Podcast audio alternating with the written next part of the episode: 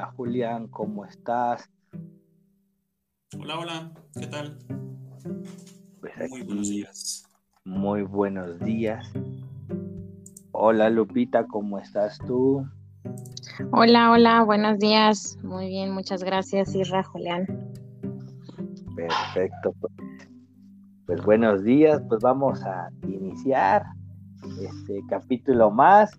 Y pues Julián, La salud mental incluye el bienestar emocional, psicológico y social de una persona. También se determina como cómo un ser humano maneja el estrés, se relaciona con otros y toma decisiones. Bienvenidos, padres de familia, comunidad salesiana, a esta nueva emisión de nuestro podcast Hablemos de. Estamos muy contentos de retomar esta actividad y invitamos a que escuchen nuestras otras tres emisiones ya subidas en el Spotify y muy pronto le damos la bienvenida a nuestro nuevo canal de YouTube en el cual también podrán acceder a escuchar tanto nuestros podcasts así como nuestra escuela para padres, de la cual estamos muy agradecidos por la respuesta que tuvimos. Eh, estamos muy contentos también de, de haber tenido esa oportunidad de estar interactuando con ustedes en vivo y esperamos hacerlo muy pronto de nueva cuenta. Eh, bienvenidos a esta otra emisión de podcast. Iniciamos con una frase muy importante. El pasado 10 de octubre tuvimos la celebración del Día Mundial de la Salud Mental. Eh, siempre ha sido importante el trabajo sobre la salud mental, pero qué real se ha tenido últimamente con, con esta nueva normalidad, con esta nueva actualidad que nos atraviesa y que nos, y que nos pasa en relación a eh, la pandemia y el cuidado que hemos tenido sobre la salud mental con, con estos tiempos. Lupita, ¿cómo te va? Hola, hola, Julián. Buenos días, muy bien, muchas gracias. Creo que el tema que, que estamos este, eligiendo el día de hoy, platicar, pues tiene que ver con, con cosas que hemos vivido durante estos ya dos años, ¿no? Casi, y eh, que creo que es muy importante. En emisiones pasadas habíamos estado platicando pues sobre el cuidado, desde lo espiritual, también desde lo emocional, eh, del cómo nos sentimos a partir del regreso eh, a, ciertas actividades. Nosotros nos estamos perfilando al regreso en, en el colegio, pero pues también es, es importante como, como el cuidado. Desde la parte emocional, pero también desde identificar, ¿no? De qué manera nos encontramos como individuos, incluso hasta como sociedad. O sea, como qué se está viviendo en el colegio. Yo creo que hemos estado todos eh, de alguna manera relacionados con los comentarios, unos positivos, otros negativos hacia este regreso, pero justo hay que hablar el día de hoy, pues, de lo importante que es este cuidado, ¿no? Muy bien. ¿Qué importancia ha tenido, Isra? Buenos días. Eh, la salud mental durante estos dos años, como bien lo comenta Lupita, ¿cuál ha sido el motivo de su realce o de su nueva popularidad respecto al cuidado? Me parece que una de las como, como cuestiones eh, que, lo, que, que puso en la mesa fue cuando nos empezó, y yo diría como tristemente, a rebasar. Es decir, cuando en esta cotidianidad eh, de aislamiento, cuando empezamos a dejar de, pues digamos, de estar en una rutina, cuando empezamos a perder ciertos como símbolos, cuando empezamos como a sentirnos como vulnerables, empezaron a surgir cosas que posiblemente no nos habíamos como percatado o no teníamos como esa noción. Una tiene que ver con el contacto corporal, la otra tiene que ver con el contacto también hacia nuestras emociones. Unos hablarían también de la propia inteligencia emocional y al mismo tiempo en el cómo procesamos algunos aspectos de ideas. Creo que la pandemia lo que llevó fue a darnos una desconexión bastante fuerte en todos estos como elementos, es decir, inevitablemente los trastocó, los llevó a un punto en el que los hizo visibles y los hizo tan visibles en diferentes personas que no habían cruzado ni habían sentido como estos elementos. Posiblemente sentían,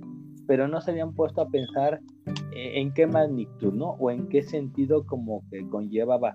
Y eso provocó, ¡pum!, una, una realza en diferentes como problemáticas que se fueron encontrando. Desde las estadísticas que encontramos tiene que ver una es muy curioso, pero fíjense que subió el índice también de consumo de alcohol. Ajá. O sea, incluso por la pandemia se estaban haciendo estrategias para que se reduciera como la, ¿cómo decirlo? Como el consumo en ciertas horas. Eh, y parecía que la gente que cuando le daban chance de salir para cubrir su ansiedad, este, iba y se compraba ahí casi casi la vinatería, ¿no? O sea, eso, eso para mí es como importante resaltarle que al final muchos de estos elementos dieron pie a ser evidente algo que va más allá también de un aspecto físico o biológico, algo que terminaba arrebasando y que en primera instancia se concretó en un aspecto eh, físico como un detonante para pensar qué es esto que tengo y después cuando iban a quizá revisión médica o trataban de encontrar una solución, lo que se encontraban es, usted está bien físicamente, usted lo que tiene es otra cosa. Y después de ahí brincamos a otro proceso, ¿no? Cuando empezamos a estar más irritados y más enojados o, o de ciertas formas con la propia familia. Ajá. Porque eso también entonces detonó en que nuestras relaciones habituales, nuestras relaciones sociales, nos pues nos cruzaran desde otro lugar. Entonces me parece que al final hubo un realce y una visibilidad, pero a partir también de lo que la pandemia forzó hacer eh, ciertos procesos visibles y se hicieron tan visibles más allá de la pandemia, sino también porque pues no estábamos este, acostumbrados como a ello y como suele pasar como en muchas cosas de la salud, que las dejamos al último momento, como dejamos al último momento la salud física y luego vamos a una situación de, pues, de cuidarnos hasta que estamos en un punto límite, pues quisiera que imagináramos el mismo esquema, ¿no?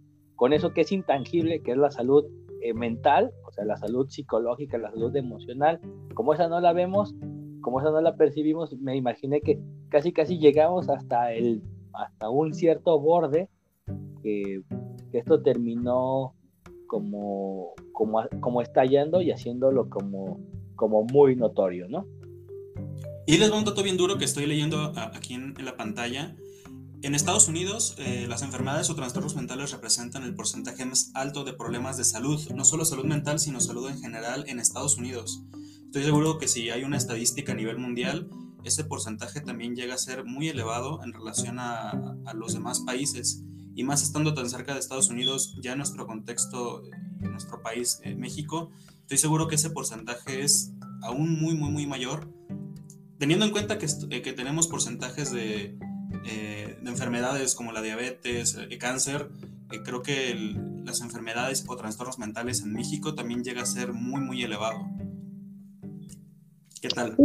Sí, sí, sí, incluso este, la depresión sigue siendo como el, el mayor padecimiento que tenemos en México según, según la OMS y que ha incrementado, ¿no? O sea, no ha, no ha dejado de estar eh, en, la punta, pero ha incrementado, incluso se ha incrementado también en edades tempranas, en, en nuestros niños, en nuestros adolescentes, que mm, a veces pues es complicado detectar como tal o, darle la prioridad eh, como que necesita, ¿no? A veces los, las personas por nuestro día a día solemos eh, no, priorizar este, estos síntomas o estas, estas pequeñas señales que nos pueden arrojar los niños, los adolescentes.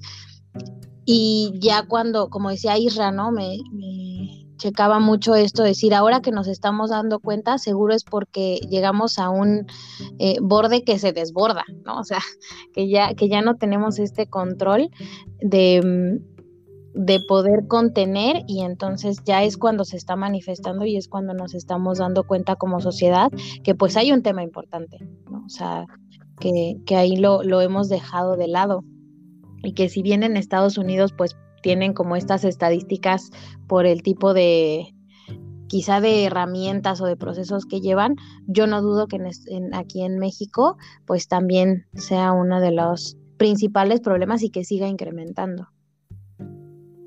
Que justo es, ahorita me ponía a pensar, como lo que es importante abordar. Ahora que ya se está detectando es ¿y qué vamos a hacer con esto? ¿no? O sea, ¿de qué manera le vamos a dar eh, prioridad y contención también a este trabajo con, la población y con nosotros mismos. a, mí me gustaría como aclarar eh, como algunos como elementos, porque por ejemplo cuando estábamos leyendo algunos comentarios como en redes de algunos este, padres de familia, me, parecía que eh, cuando ellos hablaban de salud mental que ya era como muy necesario porque sus hijos ya se estaban sintiendo, no sé, ansiosos o desesperados o, estaban hablando de que también eh, asociaban la salud mental como una forma de tener que, ¿cómo decirlo? Como habituarnos, o no es cierto, no, es habituarnos, como, mm, se me fue la palabra, pero decir, ya hay que acoplarnos como a esta nueva forma de vida, ajá. Y entonces cuando escuchaba eso, me, me quedaba pensando mucho que sí es importante para nosotros como, como hacer ciertas como aclaraciones, ¿no? O sea, creo que lo que marcan es una parte muy pequeña de lo que todo es dentro de una salud mental y todo el impacto que conlleva. Y es importante hacerlo mención porque parte de las estrategias o de las formas, de los modelos que hay que tener previsto, que otras instituciones, otras personas quizá no contemplaron, es una cuestión que se me hacía como muy importante, es la disposición y las herramientas que tenemos para hacer frente a lo que ya se evaluó. Que, ¿Cuál es lo que ya se evaluó? Que es saber cómo vienen nuestras niñas, niños y jóvenes a partir de las repercusiones que dejó la pandemia, más allá de un tema adaptativo. Ajá. Es decir, sabemos que hoy en día mucho de nuestra población en general a nivel México y mundial está sufriendo de ansiedad. Ajá. Y también tener dos años de ciertas formas de aislamiento, también eso han imposibilitado ciertas herramientas sociales e interacciones. Y de igual forma también sabemos que el tema del impulso, es decir, cuando estamos como encerrados, y, pongo de referencia otra vez como el alcohol, como que cuando nos liberan, pareciera que nos desbocamos y no podemos regularnos. Y entonces también es como contemplar que cuando alguien llega otra vez al, encuentro, hay que aprender también a regular, porque claro que voy a sentir una enorme sensación de alegría y bienestar por querer abrazar a mi, a mi compañero, pero si ahorita no tengo estas herramientas para poder, híjole, te quiero mucho, pero te voy a tener que, yo te estoy haciendo como, como en mi, aquí en mi casa, sin que nadie me vea, estoy haciendo como la señal, así como de un, saludo con las manos en distancia. O sea, ya no es un abrazo, es de otra forma. Lo que quiero decir con todo esto es que dentro de la salud mental o dentro de las prioridades que hay que contemplar en estas estrategias de trabajo son todos estos elementos. Y entonces hay que tener como las herramientas y las cualidades para llevar eh, al frente ello. Entonces, por lo tanto, aclarando algo también a los que nos escuchan, en eso es parte de lo que hemos estado como trabajando. Porque si solo nos preocupáramos por solo un punto de, toda esta complejidad que tiene la salud mental, eh, estaríamos este, haciendo eh, acciones poco, digámoslo así, estratégicas y poco relevantes porque solamente estaríamos cubriendo, no sé, la interacción la relación, cuando, cuando no, cuando hay que cubrir eso, pero también hay que cubrir las otras necesidades, ¿no? O sea, ¿cuántos de nuestros chicos van a llegar también a estos espacios a querer otra vez verbalizar, ¿no? Y la pregunta es, ¿qué tanto van a verbalizar? O sea, ¿qué han vivido en estos tiempos de pandemia? Que ahora que se encuentren, ¿qué es lo que van a verbalizar? Y en esas verbalizaciones caemos en cuenta que no solo es compartir, sino también vamos a hablar de las dolencias, del sufrimiento, de la que la pasamos como difícil, y es entender que tenemos que tener entonces mecanismos de accionar para ello. Y para ello, eh, padres de familia, pues se requiere tiempo estratégico para poder contender un reto importante que nos llevó este proceso de pandemia. Y en ese proceso de distinción, Quisiera leerles otra definición de salud mental. Esta nos la proporciona el Instituto Mexicano del Seguro Social. Eh, la salud mental es el estado de equilibrio que debe existir entre las personas y el entorno sociocultural que los rodea. Y a mí me gusta mucho la palabra equilibrio porque regularmente se nos enseña o se nos invita a tener un estado siempre, siempre alegre, siempre positivo, dejando de lado todas esas, esas, otras emociones que son tan esenciales y tan habituales y que cuando las sentimos regularmente las asociamos a un estado mental o a una salud mental deteriorada o, a trabajar. Y, me es importante comentarles que, que, el estar tristes, el estar enojados, el estar en un estado de frustración e, en un periodo momentáneo, en un periodo em, de, corta duración, no implica necesariamente que sea un... Eh, que estemos ante un estado de salud malo, al contrario, yo creo que es un estado de salud equilibrado en el que sepamos eh, distinguir y sepamos eh, vivir cada una de esas emociones como lo son, como emociones diarias y emociones cotidianas. A través de eso, como dice Isra, verbalizar y poder demostrar y poder compartir todo eso que nos atraviesa y que nos aqueja de una forma oportuna y de una forma positiva.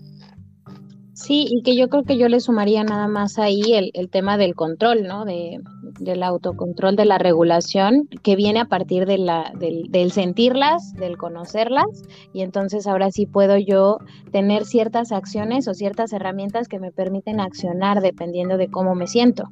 Como bien dices, Julián, e, el, el tema no es lo que siento, no es que esté mal, a veces solemos... Eh, dividir las emociones como las positivas y las negativas, ¿no? Pensando en que las positivas se deben sentir, las negativas no se deben sentir. Y yo creo que eso no es así, o sea, el equilibrio parte de poder eh, primero permitirme eh, comprender y saber que yo también siento enojo y está bien, porque hay cosas que me molestan. El punto es cómo voy a reaccionar ante eso, ¿no? Lo que voy a hacer ante ese enojo.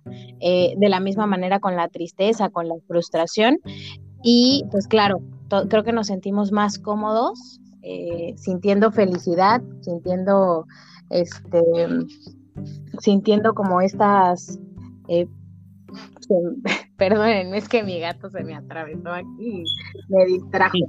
Este, pero les decía que tenemos que sentirnos con toda la eh, como disposición y también todas las herramientas.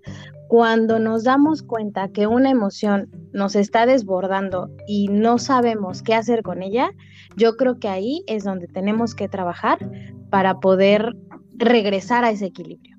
El equilibrio se tiene que trabajar constantemente. No pensemos que si hoy logré controlar mi enojo y no gritarle a alguien, quiere decir que ya la hice. O sea, mañana tengo que esforzarme por lo mismo. Y así eh, como el día a día. La parte del equilibrio pues es un trabajo constante y las herramientas se tienen que seguir eh, tomando en cuenta, ¿no? Yo, perdón, ¿iba a decir algo, Julia? Ah, ok, ok. Miren, es bien como particular porque estaba ahorita como también checando cuando escuchaba como a Lupita, como las estrategias que nos da la, digamos, la ONU y en parte de su página cuando hace ciertas como recomendaciones para estar cuidando nuestra salud eh, mental, dice por ejemplo en sus puntos, ¿no? Eh, mantengamos nuestra rutina. La otra es manténgase informado. Luego también dice eh, que evitemos noticias falsas y que también reduzcamos un poco la exposición a ciertas noticias, incluso catastróficas. Dice también que el contacto social es importante hasta lo que se nos permita o encontrando como ciertos medios como los que estamos haciendo nosotros para encontrar. Dice evitar el alcohol y las drogas. También dice que el control del tiempo en pantallas es fundamental y no abusar de los videojuegos. También está marcando aquí que utilice adecuadamente las redes sociales y ayude a los demás y apoye a los profesionales del ámbito sanitario. Y agrega el último, y no discrimine, y cuando habla del punto de no discrimine, habla de varios puntos y específicamente lo que gustaría resaltar es que hace énfasis en la dinámica que tiene que ver con con personas que han estado pasando por situaciones de la COVID. Ajá. Entonces también eso se me hace como, como importante porque al final es si te dio, no te dio, si estás pasando y también todo lo que se juega dentro de un familiar que tenemos o si nosotros lo hemos como pasado y luego las repercusiones como sociales que tiene para ver, o sea, como si estuviéramos como estigmatizados o etiquetados, o sea, también eso es algo que marca. Y, los resalto porque me, me, casaba como mucho sentido con lo que decían.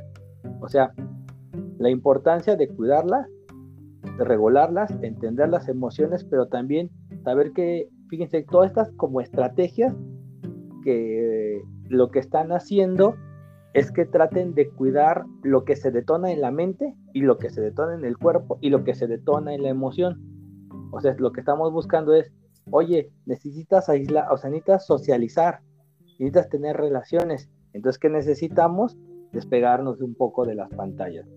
Oye, no puedes estar consumiendo ciertas sustancias porque eso, eso al final te va a alterar. Y entonces, como bien planteado Lupito, no sé, cómo te regulas, ¿no? Como esto. Y, me llamaba como mucho la atención cómo hay estrategias que tienen que ver con lazos, con únete adecuadamente, bueno, diga, ayuda a los demás, o sea, me pareció eso como muy fundamental, ayude a las personas de los ámbitos sanitarios o de esta parte del contacto social es importante, digo, buscando como los mecanismos. O sea, también me llamaba la atención esas como formas porque también hay que entender que la salud mental está vinculada también a nuestros aspectos relacionales. Y ya. Sí. Que, ah, perdóname, Julián, dime, dime. Adelante, adelante, Lupita. Ah, nada más eh, agregar que, que, yo creo que la parte de la salud mental, pues también implica que aparte del equilibrio que pueda tener yo en mis emociones, pues es el equilibrio que tenga, que pueda tener yo, como dice Isra, como, como en toda mi persona, desde, desde lo personal individual hasta lo social. Y también se, se, se suma lo físico, ¿no? Mis hábitos, o sea, ojo con quien no duerma, ojo con quien no coma bien, ojo con quien este, consuma mucho azúcar, ojo, o sea, ¿por qué? Pues porque eso también me altera, altera mi, altera mi sistema, por lo tanto, mis emociones, y entonces no vamos a estar equilibrados y no nos vamos a sentir bien. Ahorita también estaba yo leyendo que eh, muchos de los eh, trastornos que pudiéramos tener emocionales como ansiedad, depresión, este, estrés, tiene que ver también con personas que no pueden dormir o que no duermen, que tienen malos hábitos alimenticios y que somos sedentarios, ¿no? Entonces, digo, también la pandemia quizá ha detonado algunos de estos, pero es un, no, no, me gusta decir círculo vicioso, pero sí es algo que se, que se construye a partir de varias áreas y que necesitamos no solo enfocarnos a, este, me dijeron que me enfocara en mis emociones y entonces ya las identifiqué, ya las estoy tratando de controlar, bueno, pero si estoy durmiendo, o sea, porque si no estoy durmiendo, pues voy a estar de malas, ¿no? Si no estoy comiendo, pues también voy a estar de malas, entonces también es cuidar un todo, y yo creo que por eso decidimos en algún momento empezar con, con, los cuidados o algunos de los cuidados que son prioritarios en los, en los anteriores capítulos para ahora estar generalizando el tema de la salud mental. Y al final es una relación simbiótica, es decir, no podemos separar ni escindir eh, nuestro cuerpo, nuestras emociones y nuestra mente. Cada una se complementa y cada una trabaja en equilibrio. Y, es justamente por eso que no solo la salud mental, sino la definición de salud en general, la OMS la marca como un equilibrio perfecto entre lo, entre lo social, lo mental, lo físico y lo emocional.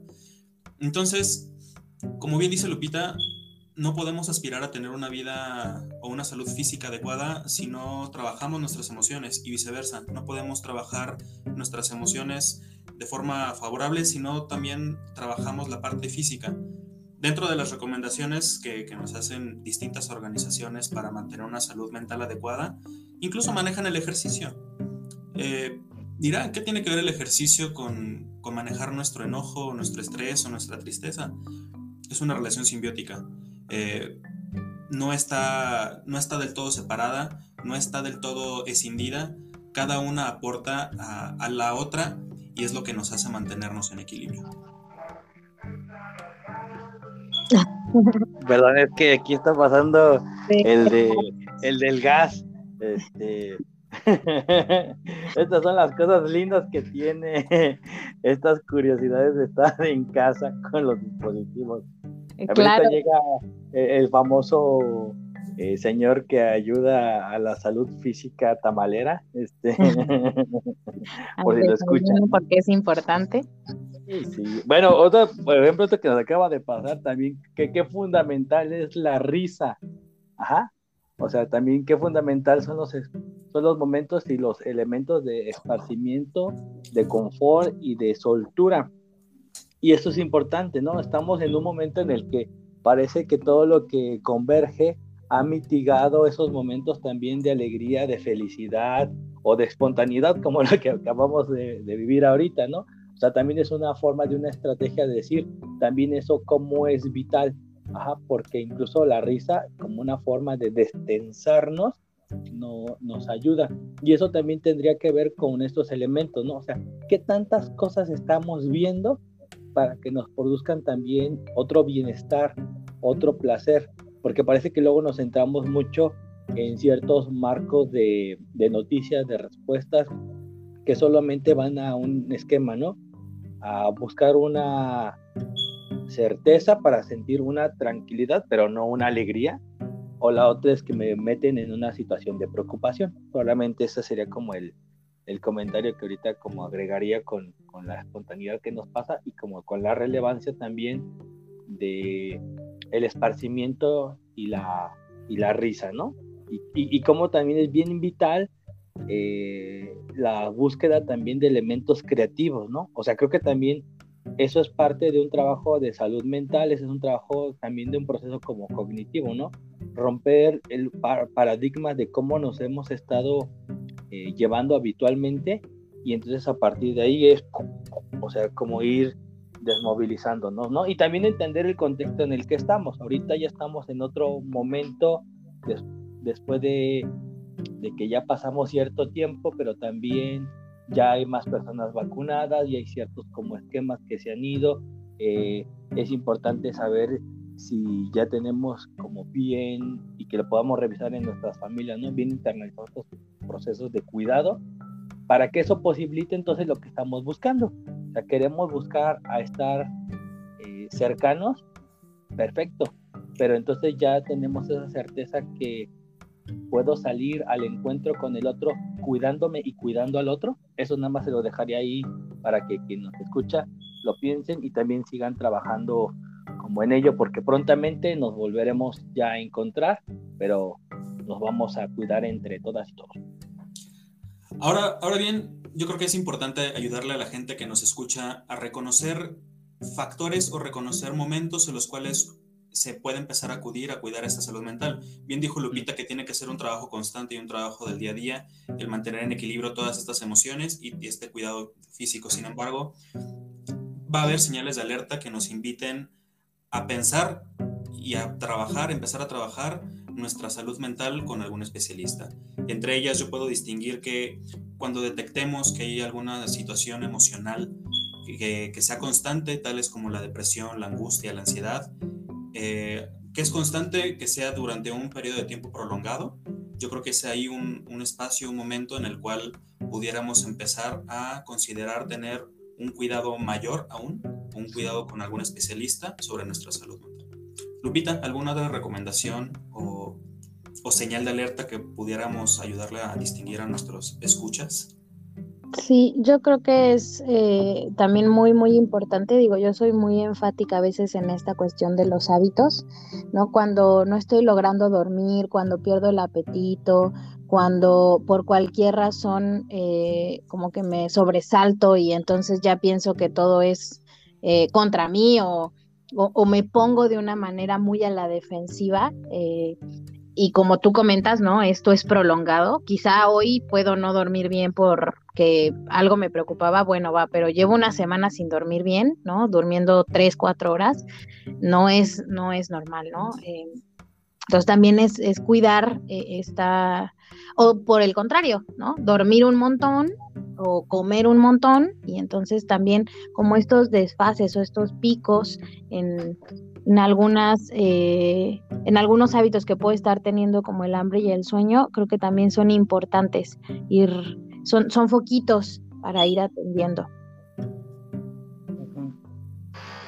Yo agregaría, por ejemplo, que si alguien está teniendo un dolor o un sufrimiento, eh, donde está sintiendo, y no me refiero físico, por una situación que les pasó y que no lo deja estar como en, en una armonía o, o, que le permita como estarse tranquilo, es importante que podríamos considerar poder buscar un, un apoyo, porque al final eso no te está dejando como, como en paz. Otra, cuando hay un sufrimiento de, como bien marcaba Lupita, como físico, con esta parte del dolor de cabeza, eh, algo en el estómago, o se te bajaron las defensas, y eso no tiene una explicación médica. Entonces, si eso no tiene una explicación médica, pues me parece como importante entonces saber qué es lo que nos está como sintiendo. Ajá. Y también me parece que en estos momentos eh, que estamos pasando hay que poner muy en cuenta cómo están también nuestro aspecto como estoy empezando a tener unas dificultades relacionales, es decir, estoy teniendo broncas con la propia familia, con la propia pareja, con mis hijos, con mis amigos, o en el trabajo, o en la escuela de la forma virtual. Me, me parece que es importante también como tomar en cuenta esos como elementos, o si de repente algo como muy particular, si tus hijos tenían ya una manera de, que tú los concebías o que tú los tenías como desde un propio sentido y de repente parece que como si cambiara como radicalmente las cosas, es decir, antes yo era bien platicador y ahora ya soy más callado, venga, o sea, eh, ir viendo qué es lo que sucede para encontrar como estos elementos. Y la fundamental para mí es que si un chico o una niña te dicen que quieren ir como al psicólogo porque se están sintiendo mal, lo primero que sí me gustaría marcarles es llévenlos, háganle caso o, o piden apoyo aquí al colegio. O sea, es raro el chavo que está pidiendo eso y no lo hace por llamar la atención. Me parece que algo sí le está pasando y que más bien lo que está haciendo es una eh, señal de ayuda. O sea, está pidiendo apoyo y es importante escuchar eso. Y aprovechando acerca de los canales para poder acceder a, este cuidado de salud mental, primordial reconocer. El reconocerse, el reconocerse en esos sentimientos, el reconocerse en esa situación, el reconocerse en ese contexto en el que uno influye y en el que uno eh, oscila entre esos estados constantes, entre esos estados de duelo, entre esos estados eh, negativos. Y, reconocer que no está mal, reconocer que no es se ha dejado de ser un tema tabú el, acceder a este tipo de, cuidado y saber que, como, como hemos mencionado, si aspiramos a tener una vida física buena, tenemos que aspirar a tener una vida mental y una salud mental buena. Y todo esto es equilibrio. Sí, claro. Y que a, mí me gustaría en estos, eh, como en estas cosas de reconocer, también eh, ya lo decía, no me acuerdo si fuiste tú, Julián, o, Isra, pero este tema de, la, de luego los pensamientos que me invaden, ¿no? Las cuestiones catastróficas, como de es que si hago esto, eh, va a pasar esto y casi que eh, se, acaba el mundo o, alguien, alguien le va a pasar algo, o sea, como en estos pensamientos constantes y catastróficos, yo creo que también es un punto importante para ir identificando. O sea, si bien sí tenemos que ser precavidos, tenemos que cuidarnos, pues no siempre todo es señal de una catástrofe o de eh, fijaciones que nos van a ir pasando. También creo que es un elemento importante para identificar y poder trabajar a partir de eso, ¿no? Pues muy bien, les recordamos que, que el espacio del psicopedagógico está siempre abierto eh, para toda la comunidad salesiana, padres de familia, alumnos, maestros, todos quienes nos escuchan. Eh, estamos conscientes de la situación que nos atraviesa, no solo pandémica, sino situación social, situación comunitaria, situación contextual, en la cual nosotros estamos más que al tanto, más que alertas del cuidado eh, y salud mental de, nuestros, de nuestra comunidad. Así que no duden en acercarse eh, con un servidor, Israel y Lupita en primaria, la maestra Brenda en preparatoria. Todos estamos más que a la, a la espera y a la escucha de sus necesidades. Sí, y, recordando también estos canales de comunicación, pues en primaria pueden ser por medio de eh, directo de, con nosotros, en, sino también con el maestro titular o con el asesor. Estamos en comunicación con ellos y yo creo que eh, si bien decía hace ratito Isra, nunca hay que dejar de lado, ¿no? O sea, nunca hay que buscarle una segunda explicación o justificación de que el chico o el niño quieren acudir a, terapia, incluso ustedes, ¿no? O sea, si alguien ya lo pensó, vaya, quizá una vez que, que ya fue va a decir como, ah, pues no es necesario, y yo creo que el punto 001% de las personas dicen no es necesario, ¿no? Yo creo que todos lo necesitamos y ahí estamos como en, constante comunicación y en ocupación para la población. Entonces nada más siéntanse como con la confianza y con la disposición de pues de pedir, ¿no? O sea, de, buscar esa como alternativa y sepan que aquí vamos a estar como para eh, apoyarles. Eso me, parece como fundamental y estamos pues, pues ya eh, en espera de encontrarnos, pero también previendo todos los elementos que, se, que son necesarios para el reto que, que conlleva, ¿no? Porque al final es el reto del cuidarnos y es cuidar no solo a nosotros, sino cuidar también a nuestras familias. Perfecto, pues bueno, pues vámonos a nuestro cierre y yo solamente les haríamos como unos últimos comerciales Próximamente viene otro capítulo más, que es importante que lo escuchen. Tiene que ver con algo físico, entonces algo les va a caer como bastante bien. Y la otra, próximamente también estamos preparando la escuela para, eh, para padres, para que también estén ahí al pendiente. Recuerden que prontamente estaremos en esta plataforma de YouTube, también donde ahí agregaremos los links para que puedan compartir el Spotify, el podcast, por favor, para que más de sus amigas y conocidos nos escuchen. De nuestra parte es todo y que pasen un gran día. Hasta luego. Bye, bye, bye. Bye. Saludos a todos. Bye, bye, bye.